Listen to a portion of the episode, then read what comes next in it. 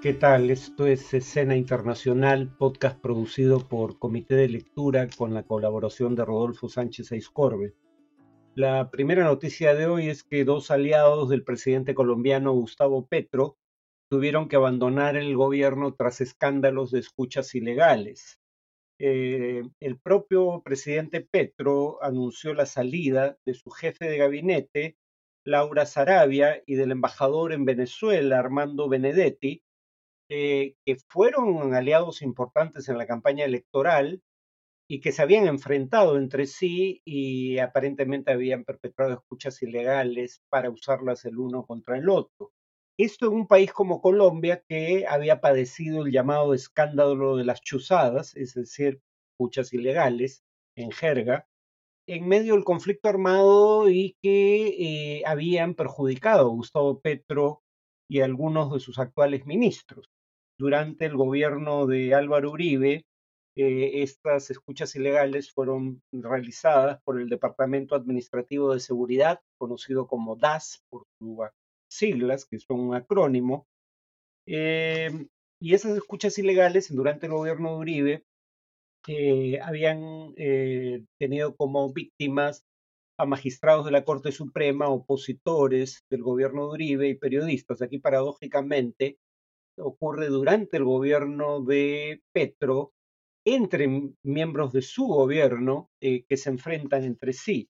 Probablemente esto no haga sino empeorar el, digamos, la, la percepción ciudadana de su gobierno,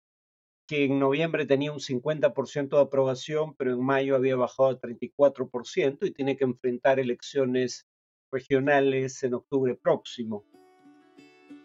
En El Salvador, eh, una organización no gubernamental, como si hiciera falta en realidad,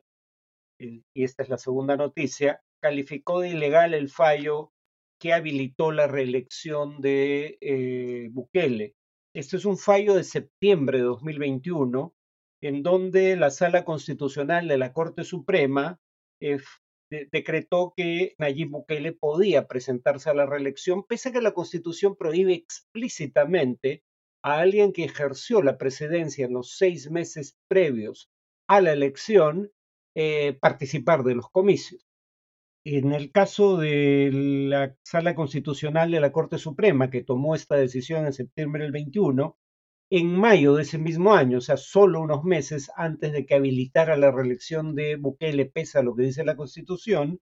eh, el Parlamento, de mayoría oficialista, había destituido a cinco magistrados de la Sala Constitucional de la Corte Suprema y los reemplazó con magistrados cercanos al presidente eh, Bukele. La Fundación de Estudios para la Aplicación del Derecho eh, considera, repito, que este, esta decisión de la Corte Suprema, mucho tiempo después de adoptada, eh, se da pese a eh, que la reelección presidencial está expresamente prohibida por la Constitución, dice en su informe, cosa que he verificado y es cierta. Hasta antes de esta decisión de la Sala Constitucional de la Corte Suprema, el presidente que quería volver a postular debía esperar 10 años para poder hacerlo. Una decisión de 2014 que fue revocada por una, una Sala Constitucional de la Corte Suprema oficialista y bueno, ya en septiembre de 2022 Bukele había anunciado que buscará la reelección en 2024, eh, pese a que en el pasado él mismo afirmó que la constitución no lo permitía. La tercera y última noticia del día es que en Senegal eh, se produjeron protestas masivas por la condena de un líder opositor eh, y en esas protestas se produjeron nueve muertes. Hubo miles de personas participando en protestas que se dieron tanto en la capital, Dakar, como en otras ciudades del país, porque el candidato presidencial, Usmané Sonko, opositor al gobierno de Macky Sall, fue sentenciado a dos años de cárcel por, cito, corrupción de menores en perjuicio de una joven menor de 21 años. Eh, Sonko eh, alega que es un montaje político desde el poder para impedir que se presente a las elecciones de febrero de 2024. En los disturbios se produjeron, además de enfrentamientos con las fuerzas del orden, saqueos de propiedades públicas y privadas. y en ese contexto el gobierno de Senegal suspendió temporalmente las redes sociales y desplegó al ejército en la capital. Sal, el actual presidente, eh, ocupa el cargo desde 2012 y eh, ya ha tenido dos periodos consecutivos, pero planea aparentemente presentarse a la reelección en febrero del próximo año para un tercer mandato, cosa que nuevamente, y tiene que ver con lo que será en un minuto el tema de análisis, eh, nuevamente un tercer mandato que está expresamente prohibido en la Constitución. Importa poco lo que diga el texto constitucional cuando hay vocación de eternizarse en el poder tanto en el África subsahariana como en América Central y no solo en esos lugares. Sonko es un candidato eh, que representaba una ruptura con el gobierno actual y había hecho de la lucha contra la corrupción el eje de su campaña desde que era líder sindical. Ya había sido candidato a la presidencia, tuvo solo 15% de los votos en 2019, pero en 2022 estuvo a punto de arrebatar la mayoría absoluta en el Parlamento al partido de gobierno y probablemente por eso es que esta vez no se le permite participar. En cuanto al tema de análisis, eh, Básicamente eh, voy a hablar de las elecciones recientes eh, del domingo pasado en eh, Turquía y por qué pese a que el recuento de votos, digamos, es un escrutinio fiel al voto emitido por los electores, aún así no se tratan de elecciones libres y justas. Empecemos por lo más obvio y voy a poner el caso de Turquía en un cuadro comparativo con otras regiones del mundo para que se vea que lo que hace Erdogan en Turquía es parte del manual que todo candidato autócrata que quiere mantener las apariencias democráticas sigue en años recientes para perpetuarse en el poder. En primer lugar, tras un intento de golpe fallido en su contra en 2016, Erdogan intervino explícitamente en el Poder Judicial y instituyó a todos los jueces que consideraba cercanos al clérigo Fethullah Gulen. Gulen fue un aliado de, Erdogan, que sin embargo en un momento dado se convirtió en opositor y Erdogan ahora considera un enemigo político. Pues producto de esta injerencia del gobierno en el, eh, en el Poder Judicial, en 2020 la mitad de los 21.000 jueces de Turquía tenían menos de tres años de experiencia en el cargo, o sea, se había renovado una proporción muy grande de magistrados. Cosa similar a la que ocurrió, por ejemplo, en, Bolivia durante eh, el gobierno interino de Yanín Áñez, eh, aunque esto venía de la gestión previa del movimiento al socialismo, que había colocado una gran cantidad de magistrados eh, provisionales y claro, dos tercios de los magistrados que eran provisionales o de reciente nombramiento,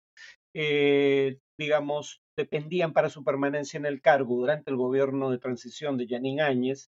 de una decisión discrecional del propio ministro de Justicia, cosa que claramente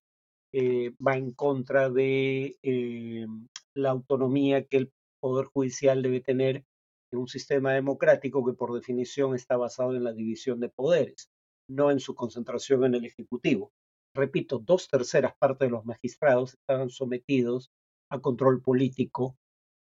eh, algo parecido se puede decir para que se vea que en todos lados se cuecen habas en Europa respecto a, por ejemplo, los procesos en contra del gobierno de Hungría iniciados por la Comisión Europea ante el Tribunal de Justicia de la Unión Europea por vulnerar la autonomía judicial. Eh, además, el control tanto del Poder Judicial como de la autoridad electoral ayudó tanto en el caso de Turquía en las últimas elecciones, como en el caso de Guatemala en las elecciones que se van a realizar este año, a sacar de carrera a candidatos que fueran incómodos porque podían hacer sombra a eh, eh, Erdogan en el caso de Turquía o a los candidatos que forman parte de la coalición eh, que básicamente gobierna Guatemala de manera autoritaria en años recientes. En el caso de Turquía, el Consejo Electoral Supremo, basado en una, resolución judicial, que condenó al alcalde de Estambul, Ekrem Imamoglu, eh, básicamente por un tema de opinión. Habría injuriado a magistrados. Eh, bueno, Imamoglu tenía una sentencia de prisión suspendida por esa razón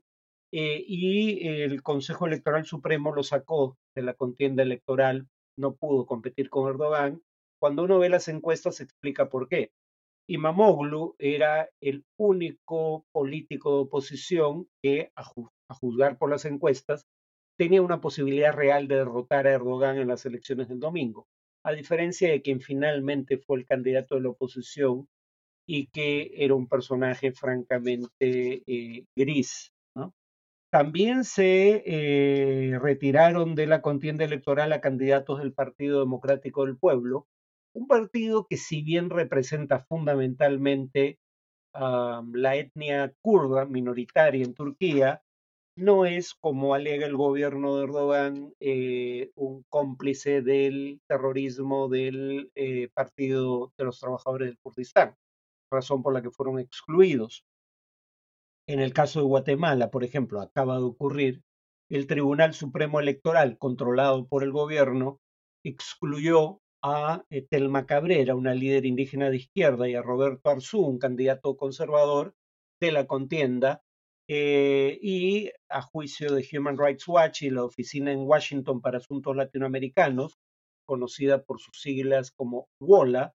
eh, alegan que no había ninguna razón válida para excluirlos salvo que eran candidatos que podían hacer sombra a los candidatos eh, presentados por esta coalición que gobierna el país. Eh, en cuanto a medios de comunicación masivos, empresarios aliados de el,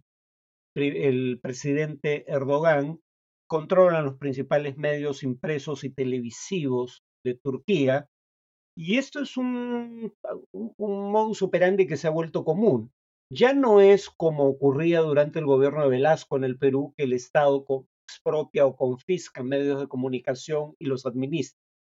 Ahora es que el Estado, utilizando su influencia en, la, en el Poder Judicial, acosa judicialmente a medios independientes hasta que o bien cierran o bien eh, venden la propiedad del medio a empresarios más cercanos al gobierno de turno. Eh, esto ha pasado en Turquía, pero pasa en otros lugares. En el caso de Turquía, además, eh, los medios independientes, que en su mayoría son medios electrónicos, están sometidos a acoso judicial o multas por una ley que penaliza tanto a las redes sociales, Facebook, por ejemplo, Twitter,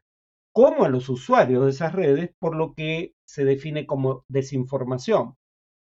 Y el punto es que quien define qué es desinformación eh, básicamente es una autoridad dependiente del gobierno. Por ejemplo, Erdogan utilizó esta ley tras el terremoto de febrero pasado para eh, cerrar temporalmente Twitter, la red social Twitter, eh, por presunta desinformación en el contexto del terremoto. En el caso de Nicaragua, la dictadura de Daniel Ortega, en 2020 se aprobó una ley que también pena con eh, cárcel a quienes, cito, difundan información falsa. ¿Quién define qué es información falsa? Jueces sometidos al poder político, no una autoridad independiente. Eh, en el caso de Guatemala, nuevamente, hablamos en un podcast anterior, en la sección de noticias, de cómo el fundador y director del el diario El Periódico de Guatemala, José Rubén Zamora,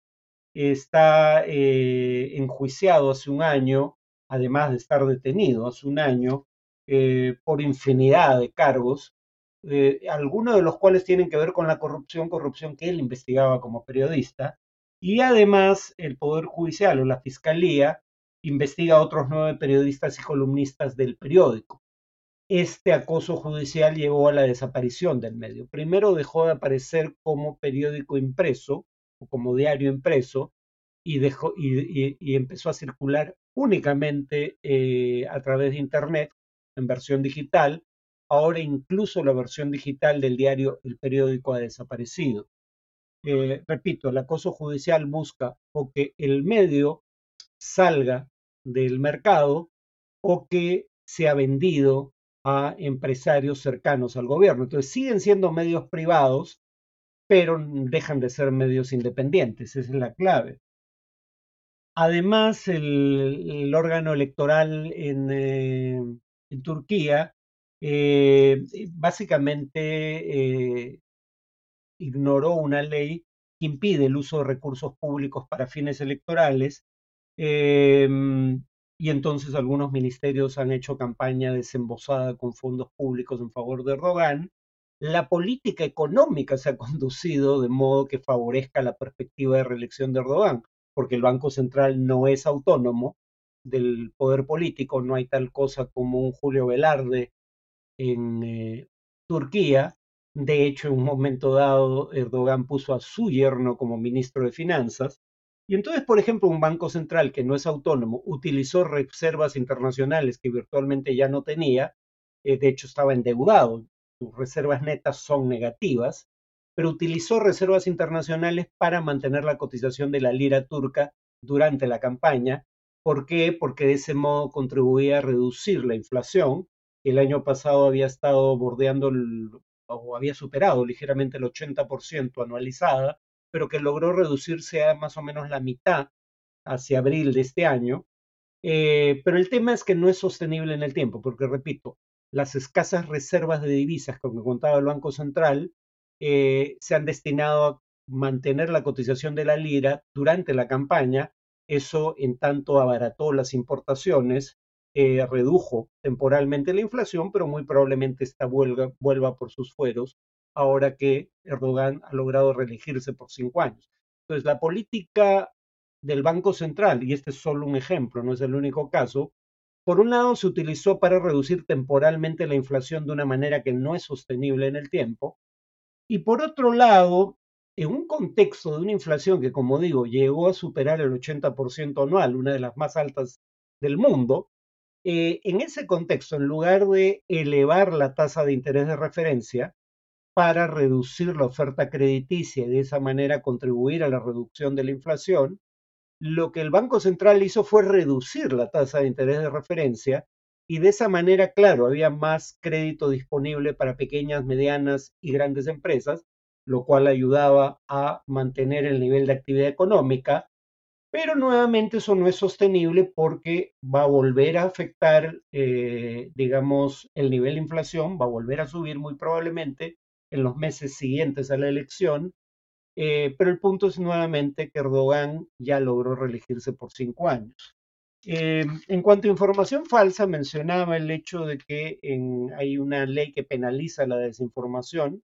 en Turquía, pero claramente no se aplica a Erdogan y con esto culmino. En un mitin en Estambul, Erdogan propaló un video en donde se hacía eh, aparecer a miembros de la campaña de Kemal Kilikdaroglu, el principal candidato opositor, junto con un líder del Partido de los Trabajadores del Kurdistán, un partido considerado grupo terrorista, porque es un grupo armado tanto por la Unión Europea como por el Departamento de Estado de los Estados Unidos, pero era un video fraguado, no era un video real. El propio Erdogan lo admitió, pero los medios afines no propalaron eh, el reconocimiento de que era un video montado eh, uno, y dos, no hubo consecuencias legales. Por último, en eh, Turquía también hubo el llamado terruqueo. ¿no? Si bien existe una organización que es considerada terrorista por la comunidad internacional o la mayoría de ella, cuando menos, el PKK, Partido de los Trabajadores del Kurdistán, se sindicaba sin prueba alguna de ser parte o estar vinculados a esa fuerza a candidatos opositores por no mencionar algo que también ha ocurrido aquí, eh, Erdogan dijo que los opositores eran los candidatos del movimiento LGTBI, mientras que él era el candidato que representaba los valores familiares tradicionales. Todo lo cual, repito, era falso, eh, pero en todo caso, eh, y aunque fuera verdadero, digamos, no es precisamente un tema que, que, infrinja norma alguna legal, el apoyar al movimiento por la igualdad de derechos de minorías sexuales, pero el punto es que eh, Erdogan pudo decir virtualmente lo que quería de la oposición sin ser penalizado, mientras que los intentos de la, oposición, que también tenían sus propios trolls, criticar a Erdogan con información que fuera cuando menos tendenciosa, inmediatamente recibía atención de las autoridades en aplicación de la ley eh, contra la desinformación que ya mencioné. Entonces, aunque en el escrutinio de votos no se haya robado un solo voto, de cualquier modo no se trató de elecciones libres ni justas. Eso es todo por hoy, nos vemos en el siguiente podcast.